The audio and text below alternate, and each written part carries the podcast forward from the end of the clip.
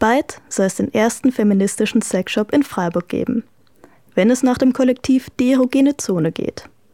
Neben Sextoys wollen sie auch Workshops anbieten und Bildungsarbeit leisten.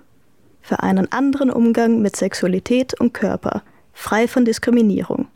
Das Kollektiv besteht aktuell aus acht Personen. Zwei von ihnen, Kathi und Lisa, geben uns einen Einblick in ihr Projekt. Was unterscheidet euch von anderen Sexshops? Soll bei uns jetzt keine Darstellungen, explizite Darstellungen von Sex und Körpern geben, schon gar keine, die ähm, in meinen Augen oft irgendwie sexistisch oder vielleicht auch rassistisch sind. Und das Gleiche gilt auch für den Online-Shop. Ich glaube, wir bedienen eine Nische, die es jetzt in Freiburg so noch nicht gibt und die auch im Netz nicht so sehr verbreitet ist. Ich war noch nie, also in Freiburg war ich noch nie in einem, einem von den Sexshops, weil es mich so null angesprochen hat. Und ich fand diese, diese Idee spannend, einfach so einen Ort zu schaffen, wo man halt nicht das Gefühl hat, man muss sich so fünfmal umdrehen, ob einen jetzt jemand sieht, wenn man da reingeht. So, also so, dass es mit so einem weirden Gefühl von, oh, es ist mir unangenehm verbunden ist, sondern dass es halt einfach ein Ort ist, wo man sich so wohlfühlen kann und wo das einem nicht peinlich ist und so mit dieser Scham, die da so dranhängt, einfach zu brechen. Macht ihr das alle privat oder seid ihr alle, dass ihr das in eurer Freizeit quasi macht? Ähm, genau, wir machen das alle unentgeltlich. Aus purem Dann, Idealismus. Guter Punkt, ja. Und schon so mit dem Ziel, dass das irgendwann ähm, auch vielleicht äh, kleine Löhne abwirft und so, wenn wir dann den Laden haben und Schichten haben und Toys verkaufen und ähm, ReferentInnen sind und äh, WorkshopgeberInnen, aber das ist noch Zukunftsmusik. Beziehungsweise wir haben ein Crowdfunding gehabt und da haben wir auch schon verschiedene Produkte verkauft, quasi in Anführungsstrichen und da kam auch schon ein bisschen Kohle zusammen und das ist einfach ein tolles Geld, mit dem wir aktuell unseren Serverplatz bezahlen und jetzt auch einen Mensch bezahlen wollen, der uns unseren Online-Shop aufbaut und schon einzelne Toys kaufen konnten. Ihr nennt euch ja auch Bildungskollektiv. Habt ihr jetzt auch schon erzählt von den Workshops. Vielleicht könnt ihr davon noch ein bisschen erzählen. Was sind das denn für Workshops, die ihr bereits schon organisiert oder die ihr anbieten wollt?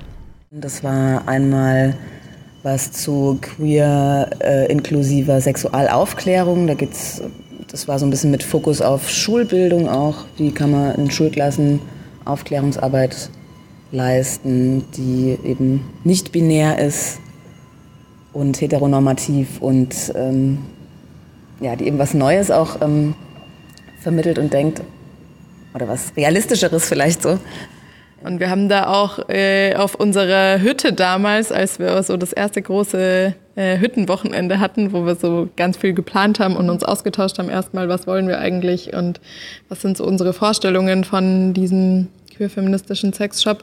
Da haben wir auch schon mal so gesammelt, was wir uns alles vorstellen konnten. Und ich glaube, das ging so von so sehr theoretischen Workshops und klar für uns, glaube ich, relevante Themen, so Selbstbestimmung und ähm, ja auch so Selbstbehauptung vielleicht oder wie wie finde ich irgendwie selber so da auch meine Sicherheit in meiner Sexualität dann auch über praktische Workshops, die wir uns vorstellen können, irgendwie wie habe ich richtig konsensuell BDSM-Sex oder äh, sich selber irgendwelche Harnesse und Vlogger aus Fahrradschläuchen basteln. Mit einer Crowdfunding-Aktion hat die erogene Zone über 10.000 Euro zusammenbekommen. Mit dem Geld wollen sie einen Online-Shop erstellen und einen Laden eröffnen.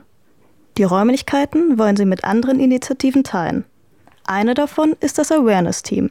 Das sogenannte A-Team möchte Bewusstsein für Diskriminierung und Sexismus schaffen. Auf Partys Paraden oder Festivals stellen sie Awareness-Strukturen oder helfen VeranstalterInnen, ihre eigene Struktur aufzubauen.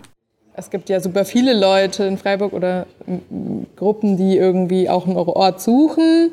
Und ob wir dann nicht uns zusammenschließen könnten mit anderen Gruppen, Menschen, Initiativen und dann einfach zusammen eher so ein Zentrum aufmachen. und ähm, ja, mit dem A-Team haben wir uns da jetzt so ein bisschen vereint oder äh, würden auch versuchen, halt zusammen eine Immobilie zu finden, weil wir halt auch festgestellt haben, dass mh, das ja für uns beide ähm, positiv wäre. Also einerseits, dass wir uns da so ein bisschen ähm, gegenseitig auch supporten können und so unterschiedliche Bereiche irgendwie auch abdecken. Also wir, wir haben uns jetzt quasi zusammengeschlossen zur Kooperative für selbstbestimmten Umgang mit Körper und Sexualität. Wie ist denn der aktuelle Stand? Habt ihr, kann, kann man schon sagen, wann ihr, wann man bei euch einkaufen gehen kann?